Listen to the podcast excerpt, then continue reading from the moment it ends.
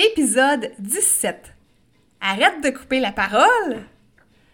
Est-ce que ça t'arrive, toi, des fois, d'avoir de la difficulté à retenir les phrases qui ont envie de sortir de ta bouche? Est-ce que tu as de la difficulté à attendre ton tour quand c'est le temps de parler, quand tu es dans une discussion avec d'autres personnes? Ben écoute, si tu te sens concerné par ça, c'est ce qu'on va aborder dans cet épisode.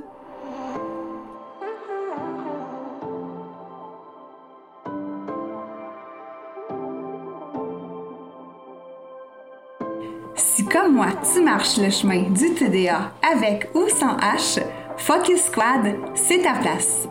J'ai créé ce podcast pour t'aider à avoir plus de concentration, canaliser ton énergie, à être l'ami de tes émotions et avoir un meilleur sens de l'organisation.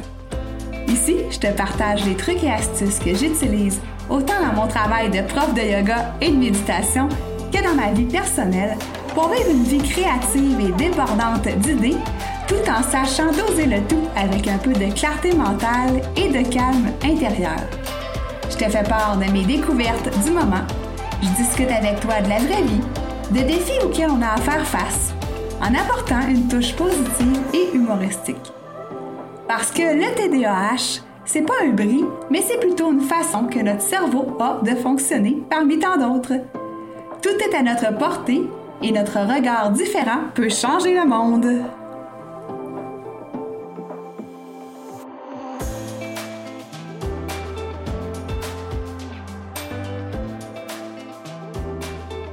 Hey, salut! J'espère que tu as passé une belle semaine. Je suis heureuse de te retrouver avec moi aujourd'hui pour euh, cet épisode sur euh, le sujet en fait de la conversation, de la discussion.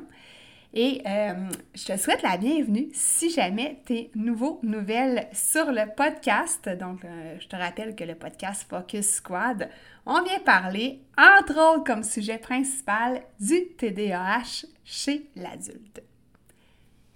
Hier, mon amoureux était avec moi dans le garage, tout heureux de me présenter en fait son rack, son support pour sa planche de wakeboard.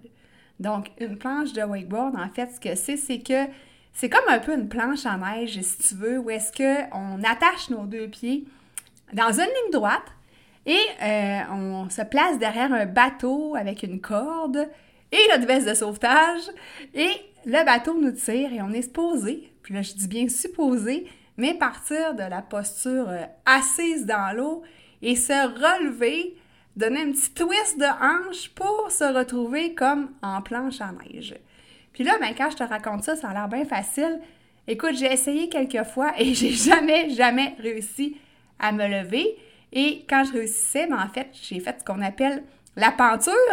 Je me suis ramassée directement, paf, la pleine face à l'eau. Et ça fait mal, c'est pas plaisant, je te le garantis. Bref, mon amoureux se dit, j'ai envie d'essayer, euh, de réessayer de faire du wakeboard. Alors, il s'achète une planche. Et bien, ça prend un rack, un support pour mettre sur le côté du bateau. Donc, il me, montre comment ça va fonctionner, comment ça s'attache, à quel endroit il va devoir mettre ça sur le bateau. Et là, pendant qu'il me raconte tout ça, tout fier de son nouvel achat, moi, dans ma tête, je me dis, ben voyons, c'est bien trop dangereux, je veux pas que tu fasses du wakeboard sur le fleuve, le fleuve Saint-Laurent, ou est-ce que c'est un des, euh, des courants maritimes, si tu veux, qui est le plus difficile à naviguer au Canada. Donc, faire du wake sur un lac, pour moi, c'est tel que tel. Mais sur le fleuve, c'est une autre paire de manches avec tous les courants, toutes les vagues, euh, les changements de vent, de température. C'est vraiment, faut que tu connaisses le fleuve comme il faut, faut que tu connaisses ta météo maritime, tant qu'à moi, avant de te lancer avec une planche de wake sur le fleuve. Donc, là, moi, dans ma tête, je suis en train de penser à c'est dangereux, il va se noyer, il va se tuer, il faut pas faire ça. Et je lui dis, pendant qu'il m'explique tout le fonctionnement de son support. Puis en passant, je trouvais pas ça tant intéressant. ça, je dois l'avouer. Mais je lui ai dit, ben non, fais pas ça. Je lui coupe la parole sans lui laisser le temps de terminer son explication. Et là, il me regarde et me dit, ben voyons, Il dit, tu m'as pas laissé le temps de terminer, puis tout de suite, tu me dis que c'est dangereux, tu me casses mon fun. Et là, pourquoi je te parle de ça, c'est que euh, quand on est TDAH, des fois, on a de la misère avec notre impulsivité, et ça, je t'en ai déjà parlé dans d'autres épisodes. Et l'impulsivité se démontre aussi par le fait de ne pas attendre son tour de parole et d'être tellement submergé par nos émotions qu'on n'arrive pas à les contrôler. Donc, dans l'histoire présente, moi, je t'ai rendu là, dans des scénarios apocalyptiques de naufrage quasiment. J'étais rendu dans mes émotions, je voyais la catastrophe arriver euh, en mer, bon, sur le fleuve, mais je voyais la catastrophe arriver, puis j'écoutais plus du tout ses explications. Je me suis laissée guider par mes émotions, et là, ben, d'où ma réaction peut-être un peu bête et un peu extrême de lui dire de ne pas faire ça, que c'est bien trop dangereux. Et bien, voilà, c'est ce que ça fait des fois, euh, ne pas résister à son impulsivité, ne pas bien contrôler ses émotions. Et là, ben justement, quand on vit avec le TDAH, ben c'est relié là, étroitement là, euh, l'impulsivité. Quand on présente ce type de caractéristiques-là, parce que c'est pas tous les gens qui vivent avec le TDAH qui sont impulsifs, mais euh, moi, je l'ai clairement, cette euh, caractéristique, on va dire ça comme ça gentiment. Et des fois, ben, je coupe la parole aussi quand je suis dans des discussions avec des amis parce que je suis trop passionnée par le sujet, je suis trop excitée, j'ai envie de dire euh, mon truc tout de suite, j'ai pas envie d'attendre mon tour. Puis des fois, c'est que j'ai peur aussi d'oublier parce que si je te rapporte là, au premier épisode, euh, je crois que c'est l'épisode 2 sur la mémoire de Poisson Rouge. Ben c'est ça aussi, hein, c'est que j'ai peur d'oublier mes idées, donc il faut absolument que je dise mon point tout de suite. Maintenant, ben en fait, j'ai développé quand même certains trucs euh, au fur et à mesure des années. Ben, en fait, ça s'est plus développé quand j'ai ouvert les yeux sur mon TDAH. J'ai pris conscience que, euh, ben, de un, je coupais la parole, que j'étais impatiente à ce niveau-là, que c'était pas trop bien vu socialement de ne pas attendre son tour. Et euh, ben, j'ai développé certaines astuces, certains trucs que je mets en pratique. Ça marche pas toujours à 100% comme dans ce que je t'ai raconté comme histoire à propos d'hier, mais quand même, c'est beaucoup moins pire qu'avant. Euh, je coupe beaucoup moins la parole, je suis capable d'attendre mon tour et d'écouter plus activement. Parlant d'écoute active, comment j'ai euh, réussi à développer ça davantage, c'est que j'ai euh, décidé de me concentrer sur ce que la personne disait puis, euh, dans ma tête, pendant ce temps-là, j'essaie de faire un résumé des idées principales de ce que mon interlocuteur est en train de me dire. Donc, comme ça, ça me force à me concentrer, à écouter, puis à mettre mes idées en place. Donc, pendant que je fais ça, ben, je ne suis pas en train de penser à la liste d'épicerie, par exemple.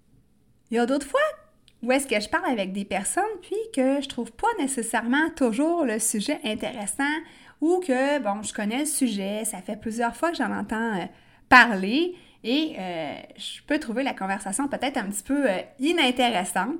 Puis je sais pas si ça t'est déjà arrivé, là, je suis sûre que oui, là, à un certain moment, ça t'est arrivé d'avoir une discussion que tu trouvais vraiment plate, puis là, tu te forçais pour écouter, mais bref, ton esprit était vraiment ailleurs.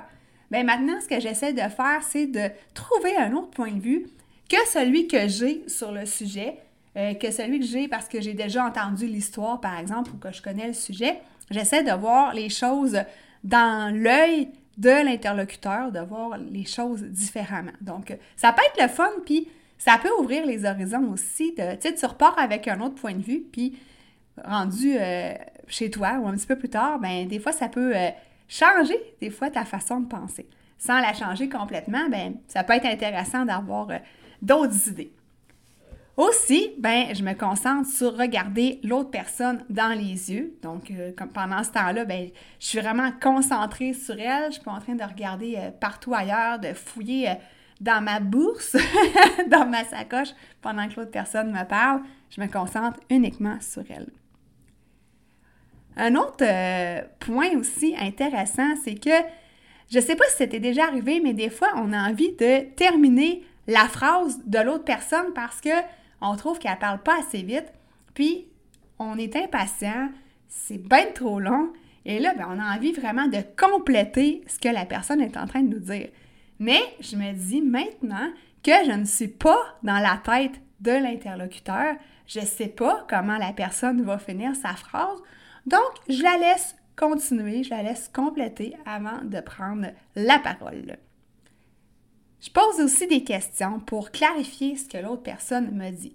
Juste parce que, de un, je suis quelqu'un d'hyper curieuse, je veux tout savoir, puis là, va pas confondre ça avec une mère qui raconte tout à tout le monde.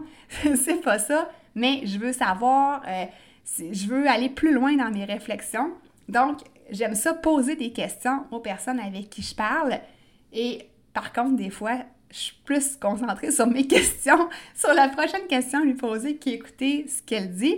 Mais euh, j'essaie vraiment là, de poser quelques questions en laissant la personne, évidemment, terminer sa réponse. Et après ça, mais ben là, j'y vais d'une autre question. Comme ça, ça fait une discussion qui est vraiment plus dynamique, moins ennuyante. Et bien, ça me permet d'apprendre des choses que je ne savais pas déjà. Un autre euh, fait intéressant ou un autre point intéressant, c'est avant de parler, avant de couper la parole, avant d'intervenir, je me demande si c'est vraiment nécessaire. C'est-tu utile ce que je vais dire ou la discussion peut avoir cours quand même comme elle est là, sans que je vienne perturber l'ordre des choses avec un commentaire qui n'a pas toujours rapport, qui n'est pas toujours pertinent? Donc, ça prend euh, un peu euh, la conscience de prendre du recul avant de parler.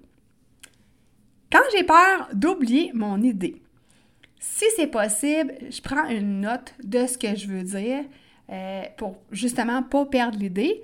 Ou sinon, si ça a l'air un peu fou de sortir, ben moi je prends des notes avec mon cellulaire, avec l'application Notes. Tu sais, ça a l'air fou de sortir son cellulaire, ben des fois, dans ma tête, je me fais comme une espèce de mind mapping.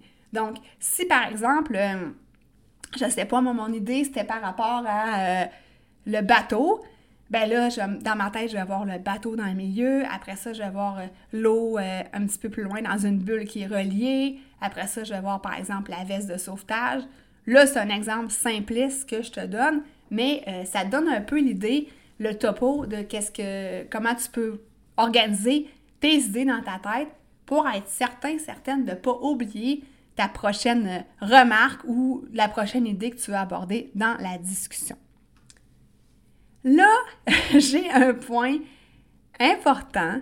J'ai euh, quelque chose que parfois on a de la difficulté avec quand on vit, euh, quand on est TDAH, c'est de faire la paix avec le silence. C'est donc malaisant ce maudit silence-là quand on est dans une conversation. Là, tu vas me dire, ça dépend avec qui. Des fois, quand c'est avec notre conjoint, conjointe, c'est pas si pire qu'il y ait des silences. Mais des fois, quand on est avec des amis qu'on ne voit pas nécessairement souvent, on a tendance à être mal à l'aise dans euh, les moments où est-ce que plus personne parle, les moments où est-ce que la discussion devient plus calme et plus tranquille. Et ça, c'est à travailler énormément. Et comment on travaille ça? Ben, c'est de méditer. Je suis certaine que tu me voyais venir là-dessus. Méditer, ça nous apprend à faire le vide, ça nous apprend à se calmer, ça nous apprend à prendre du recul et on devient de plus en plus à l'aise avec le silence, avec le temps. Mais comme je te répète souvent, hein, c'est de la répétition, c'est de la pratique. Mais la méditation, ça nous aide à calmer nos émotions, calmer notre impulsivité, ça nous permet de prendre le temps de réfléchir aussi. Euh, on devient à, développer cette aptitude-là de réfléchir à ce qu'on va dire avant de parler. Si jamais tu te rends compte que malgré euh, plusieurs efforts, tu coupes encore la parole, tu as de la misère encore à attendre ton tour avant de parler, avant d'ouvrir ta boîte pour être poli, ben écoute, donne-toi le droit à l'erreur. Ça arrive à tout le monde. Il faut être bienveillant envers soi-même. Puis tu te dis que ben, tu vas euh, faire attention les prochaines fois, tu vas plus prendre ton temps, prendre du recul et écouter plus activement la personne avec qui tu es. Et écoute, ça va juste être mieux pour toutes tes relations Les gens vont trouver que tu es quelqu'un de poli, tu es quelqu'un qui sait attendre son tour avant de parler, tu es quelqu'un qui a une grande écoute, puis ça, c'est vraiment une super belle qualité. Et tu le sais, hein, les TDAH, on est souvent empathique, donc quand on rajoute la grande écoute, ben ça fait des, belles qualités euh, que les gens de notre entourage apprécient vraiment.